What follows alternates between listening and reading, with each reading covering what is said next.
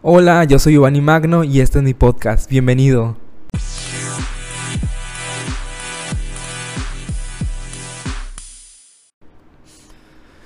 Hola a todos, espero estén muy bien, pues estoy muy emocionado aquí en las instalaciones de Hechos 29, estoy grabando el tercer episodio de la primera temporada y aunque es el cierre de esta primera temporada, también es el inicio de nuevas temporadas que vienen con temas aún más interesantes, más maduros y de más mayor apoyo a nuestro liderazgo, a nuestro ministerio.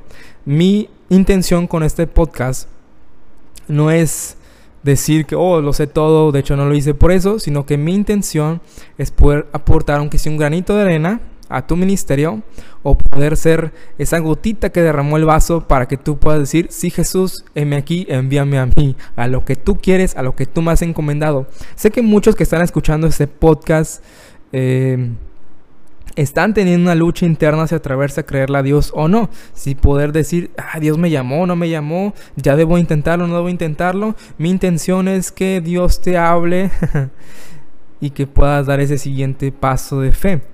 Pero uno de los temas que hoy quiero ver contigo, que creo yo que es muy necesario, aunque casi no se habla en las iglesias, o al menos en el entorno donde estoy, casi no he escuchado ese tema, pero sumamente importante, pues el liderazgo es hermoso, es bello, pero sin embargo también es muy difícil y requiere de mucha constancia, de mucha perseverancia, de mucha disciplina, de muchas veces intentarlo una y otra vez, porque no somos perfectos, vamos a cometer errores, vamos a tener desánimo, pero lo importante es poderse volver a levantar.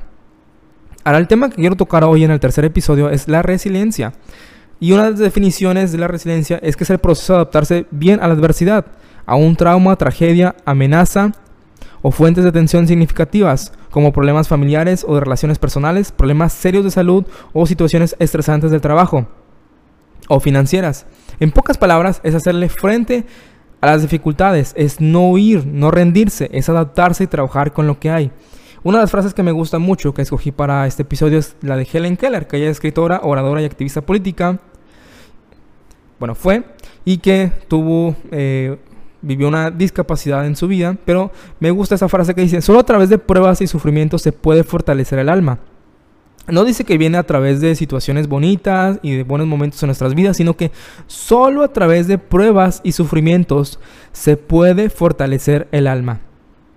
Ocmandino, que para mí es uno de los mejores oradores, uno de los mejores escritores y que fue el punto de partida para que más la lectura, pero Ogmandino, antes de ser escritor y conferencista, bueno, fue un alcohólico, un veterano de la Segunda Guerra Mundial y que perdió a su familia por el alcoholismo. Sin embargo, un día eh, en la biblioteca encontró un libro de autosuperación y desde entonces intentó eh, ayudar a las personas. Una vez que él se levantó, intentó ayudar a las personas. Pero me encanta esta, esta frase de Ogmandino que dice, el fracaso nunca me puede superar si mi determinación de triunfar es lo suficientemente fuerte. El fracaso nunca nos podrá superar si nuestra determinación de triunfar, de lograrlo, de tener éxito es lo suficientemente fuerte. Ahora, aunque en muchas iglesias no se habla mucho de la resiliencia, es sumamente importante el poderlo hablar eh, abiertamente, y porque en la Biblia encuentro muchos casos em, sobre este tema. Por ejemplo, uno de ellos es la vida de Josué. Cuando Moisés muere y él tiene que ser el nuevo sucesor, digamos que para Josué era un poquito triste, era un poquito confuso, era tal vez una situación difícil porque no es como que tan fácil. Uh, está Moisés, la gran persona que era, y de repente tú, tú llegas, ¿no? Es como que una gran comparación en nuestras vidas. Sin embargo, uh, Dios le dice que se levante, Él lo anima, Él lo exhorta, Él le dice que Él va a estar con Él, pero es en pocas palabras, Josué, ahora es su turno, ahora tienes que levantarte, tienes que dejar esta situación triste porque tienes que gobernar un nuevo pueblo. Moisés ya murió y necesitamos un nuevo líder para una nueva generación. También lo puede encontrar en la vida de Pedro. Pues después de negar a Jesús, sabemos que ahí está esto complicado en su vida, en su interior. De hecho, Judas fue uno de ellos que también no supo cómo manejar esto y la culpa lo llevó a poderse ahorcar. Sin embargo, Después de, me encanta porque después de que Jesús resucita, tiene este encuentro con Pedro. Pedro tiene un punto de partida en su vida, seguir recordando que negó a Jesús, aunque Jesús ya lo perdonó, o aceptar el perdón de Jesús y poder convertirse en el nuevo pescador de almas. Es decir, El pasado quedará atrás y almas nuevas tienen que ser alcanzadas, Pedro.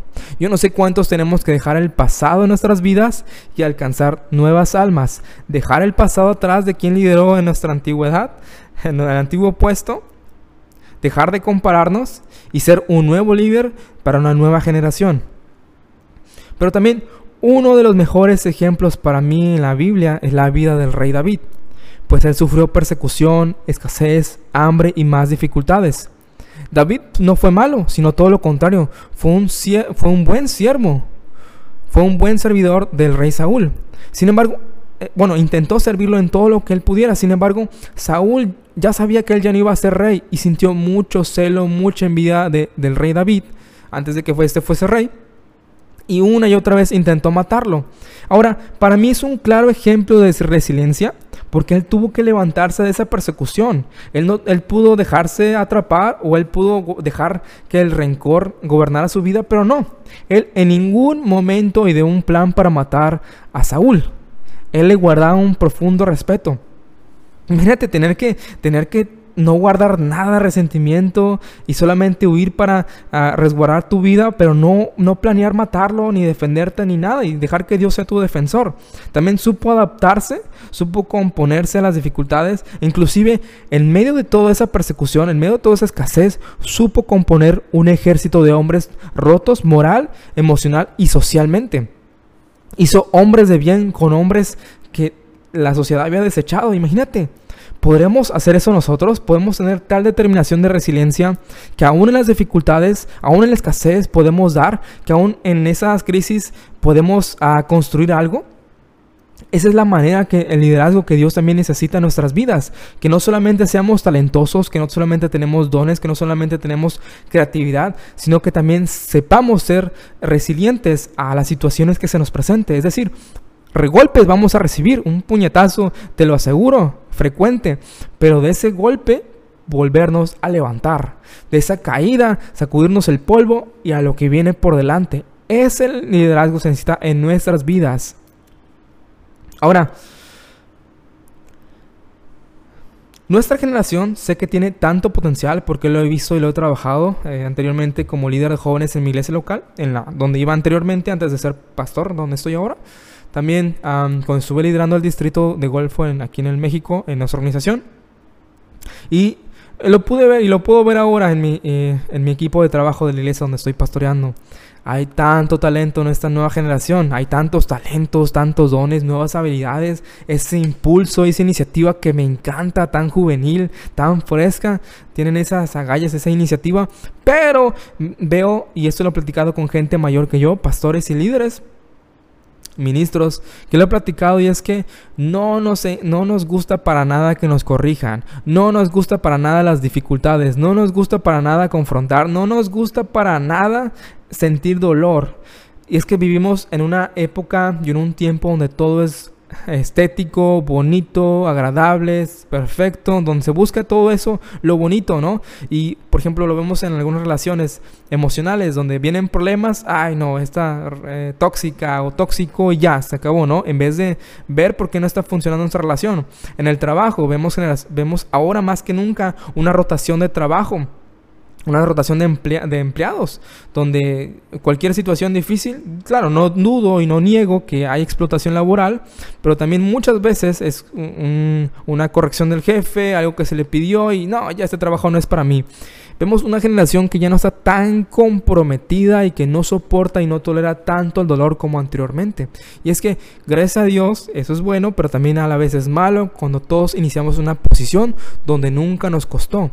Cuando uno viene desde abajo y le ha costado y le ha trabajado, no tan fácil te tumban, no tan fácil te dejas vencer, no tan fácil te desanimas. Hay que tener callo para estas situaciones.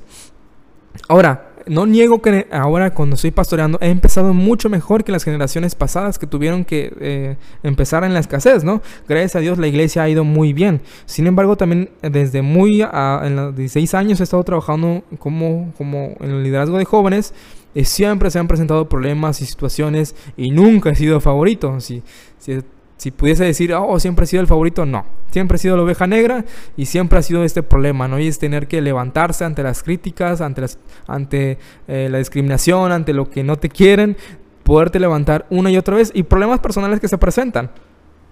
Ahora, como generación es, es necesario poder tener este valor de resiliencia, el poder tolerar el dolor, el poder hacer frente a los problemas, el levantarse a intentarlo una y otra y otra vez. No nomás es decir, ay, no me dejaron mis líderes y pum, se acabó. No, no, no. Es no te dejaron por esto, por esto, por esto, pero vas a mejorar esos puntos. Es decir, ay, no, es que me detienen mucho. Ok, pues a lo mejor tienes que, tienes que salir o a lo mejor tienes que mejorar ciertas situaciones. Por algo no te están dejando crecer. O si en verdad no te están dejando crecer, creo que es tiempo de orar a Dios a dónde te quiere enviar. Porque uh, donde yo estaba en mi iglesia local anteriormente, pues tuve que tomar una decisión en mi vida. Dios ya me estaba hablando, pero se, presentó se presentaron una serie de factores que me hicieron preguntarme, ah, después del estancamiento, me hicieron preguntarme si era el tiempo correcto para poder salir. Pero si hubiera estado todo perfecto en mi iglesia local y me dejaban eh, cada vez más responsabilidades, creo que yo estaría cómodo ahí. Así que tanto es cambiar uno, es intentarlo nuevamente y también en algunas situaciones es preguntarle a Dios, ¿qué quieres que haga en mi vida? ¿A dónde me quieres llevar? ¿Por qué está sucediendo eso? Entonces creo que es muy importante la resiliencia. Y ahora, algo que quiero compartir también es que las dificultades que se presentan en nuestro liderazgo son solamente temporales. Créeme, aunque pareciesen como que ya se nos derrumbó el mundo y esto es lo peor que me puede suceder, no, te van a suceder peores cosas. te lo digo yo con mucho cariño, te van a pasar cosas peores. cosas peores vendrán. Sin embargo, si pasas esta prueba, puedes pasar nuevas pruebas. Porque vienen nuevas temporadas, vienen nuevas luchas, vienen nuevos gigantes. Pero es un escalón tras escalón. Subiste este escalón, puedes con el siguiente. Y cada vez que enfrentas una situación y la superas, te das cuenta cuando miras hacia atrás que era una niñada. Así te lo digo te quedas pensando, ¿en serio yo me abrumaba por esos problemas? Pero es porque ya estás agarrando callo, porque ya estás agarrando un espíritu más fuerte, un carácter más fuerte. Así que en vez de quejarnos, permite que Dios use esta situación difícil en tu vida para moldearte, para mejorar tu carácter, para mejorar tu fe, para, para que Él te dé la visión que Él tiene para ti. No te desanimes ante un no, no te desanimes ante las críticas, las críticas también son buenas. No nada más de los aplausos vivimos. Los aplausos, qué bueno, ¿no? Nos animan. Pero las críticas es lo que nos hace saber si vamos por buen o mal camino. Claro, si todos se critican, pues debe ser por algo malo que estás haciendo, ¿no? Tampoco hay que decir que todos están en tu contra. Pero obviamente así como hay gente que te apoya, y también es necesario, es un buen indicador cuando hay una gente que te apoya, pero también siempre va a haber un grupito que quiere desanimarte, que quiere verte tirado, que te quiere ver que deserta, que vayas a desertar. Pero no son, créeme, que no son las personas en sí. Créeme, es el enemigo y así tenemos que verlo, como que es el diablo, es el diablo que usa esas personas para desanimarnos.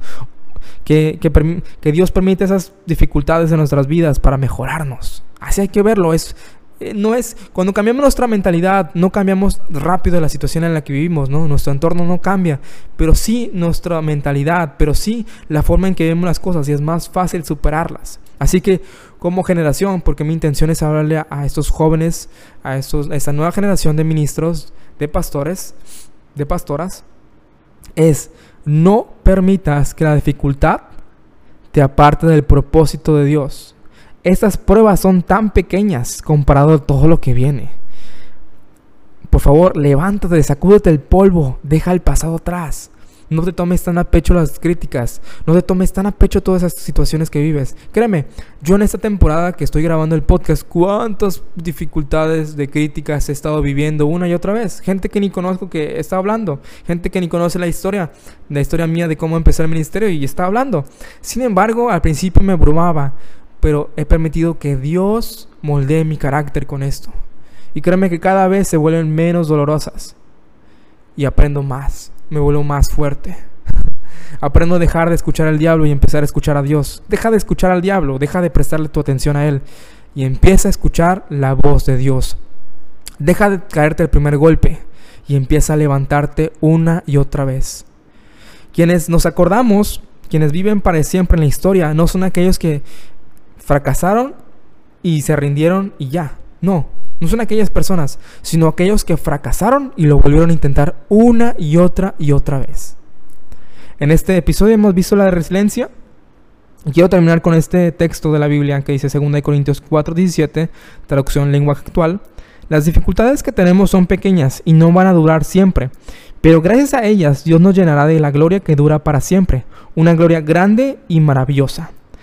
Son pequeñas las dificultades que tenemos comparadas a lo que Dios tiene para nosotros. Así que levántate una vez más y continúa, porque largo camino te espera en esta vida y en el ministerio que Dios tiene para ti. Que Dios te bendiga mucho, te mando un fuerte abrazo y nos vemos en el próximo episodio y en la próxima temporada. Chao.